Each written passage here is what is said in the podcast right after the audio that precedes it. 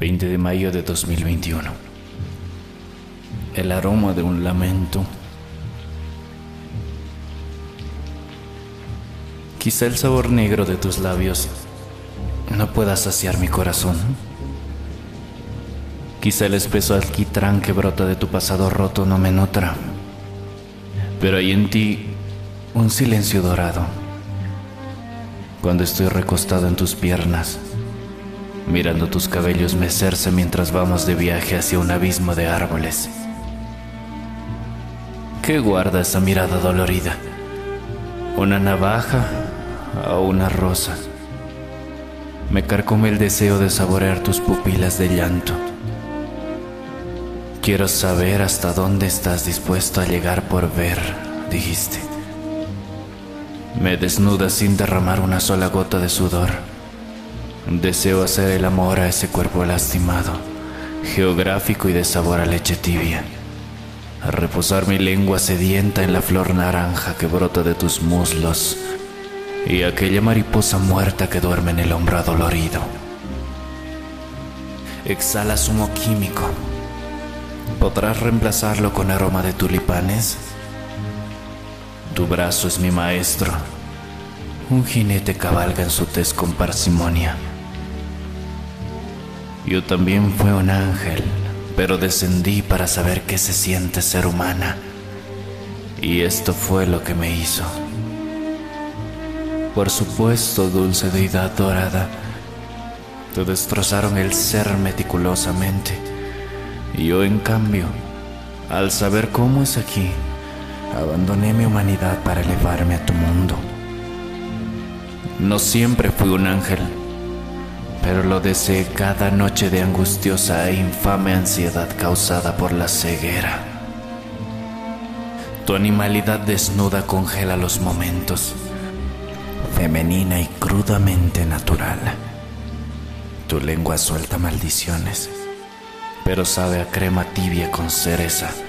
Y santo Dios, la madre de los pétalos pidió ayuda a la nube más deliciosa para tejer con la piel de una bebé los labios más perfectos que mi escalofriante curiosidad pudo ver. Los tuyos, Aurora. ¿Cuál es tu sexo? ¿Es tu líbido el de una diosa? Así ha de ser, pues tu cuerpo solamente desea saciarse con el sacrificio de las lágrimas de un poeta de este que arranca la piel de su pecho por el deseo de vengarte, rascándola hasta dejar las costillas descubiertas. Mi odio es tan grande que Lucifer podría temblar si lo persigo.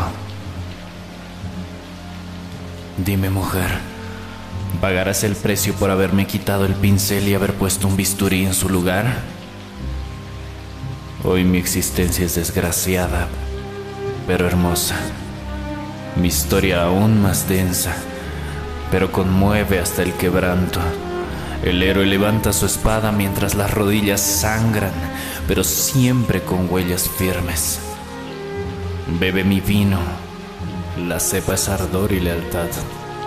La barrica, madera de enojo, y la copa, mi alma que migra para saciar el pedazo que le falta a la tuya. Quedarás completa yo por siempre roto. Tu piel será sellada para mí, será tu compañía siempre mía. Sonríe, por lo que más quieras, sonríe. Que no me queda más luz que la de tu faz que embeleza. He sido abandonado por mi propio lenguaje, mientras danzo desnudo bajo el torrente de estrellas atrapado en una telaraña de huesos secos y crujir de dientes. Soy tu bufón, tu cuidador, un rey que desciende hastiado para arar la tierra contigo, para ensuciarse un poco entre las montañas y dormir en una cabaña de madera tibia en vez de una fría y de oro vacío. Desciende en tus manos de esta manera, cual blancas cascadas de coco y almendra, Siento que mienten, pues su calidez es demasiado real, tanto que eriza mis sentidos. Eres un peligro para mi indiferencia, pues tu silencio me atormenta inyectando ardor curioso directo en la aorta. Trago escarabajos vivos al aguantar el nudo en la garganta para no llorarte. Y de pronto ya tengo tu espalda tersa en el pecho otra vez, encajando nuestra complicidad.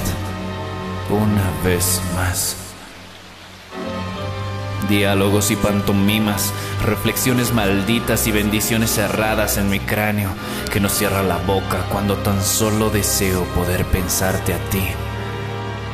Me trasquilaste por completo la paz que era mi abrigo para tatuarme en la nuca tu mirada sincera y asustada. Pero por hoy soy tu ángel, te regalo mi infinitud reposa entre mis brazos y cura el recuerdo. Mátame y revíveme. Se te entregó una vida. ¿Qué harás con ella? Soy tu abogado y no tu juez. Y soborné al jurado para que el fallo sea siempre a tu favor. Aunque yo sé que eres culpable de la lluvia que acaricia mis mejillas en el halo de un pasillo lleno de faros. Tu frialdad es una maternal taza de manzanilla y tu calidez, la lechuza que observa. Tus ojos no hacen preguntas, la nova se esconde detrás de ellos. Verlos entumece la sangre y me convierte en luna menguante. Contigo como mi lobo que cosquillea el vientre con sus aullidos. Tan solo tus dientes pueden marcarse en mi cuello. Se ganaron el derecho por saber encenderlo en electrificantes rayos azules que descienden hasta los talones. Y de pronto nada. De pronto mi piel es de cera y no te siento. De pronto mi lujuria muere en el recuerdo de todos los días en los que no estuve a tu lado para protegerte. Ya fracasé por ello, y la sangre que derramo por ti hoy solo es el esfuerzo muerto de un amante que no llegó a tiempo para salvar a su ángel. Una alfombra de lirios te espera. La tejí arrancándolos de los jardines de María, allí en el cielo rosa, allí en el que su Hijo derramó su sangre bondadosa. Tu camino es celeste, esperanza cielo y mi amor por ti puro, extracto tinto de espíritu iluso. Insensato el niño que resguarda mis sentimientos, te lo dio todo no le reproché tal acto, pues lo mereces y deseaba dártelo de todos modos.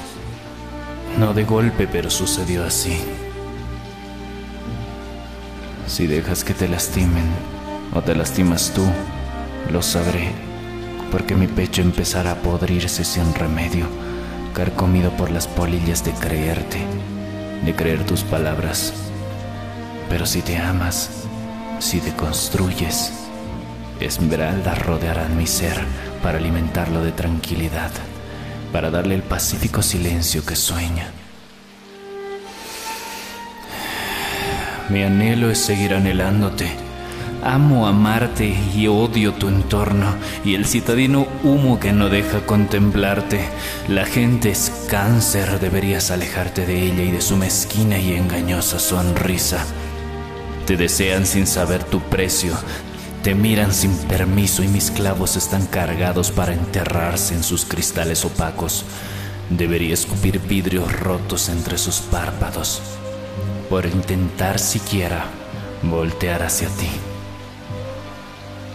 Mujer, tu aroma susurraba lamento y hoy canta adagios en sol menor, descendiendo en una suave caída para elevarte antes del impacto a todo lo que fuiste y serás, la brillante aurora que serena ilumina el más inhóspito de los paisajes, el mío.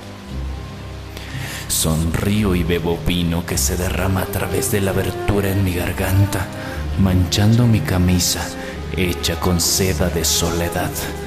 Te acercas y me limpias con un pañito húmedo, posando tu pequeña mano en mi rostro, para luego fundirnos en un abrazo rozando tus piernas con las yemas sin cesar, volviéndome cada vez más adicto a su recorrido y tocándote con los movimientos de un desesperado ciego que dejó caer su bastón.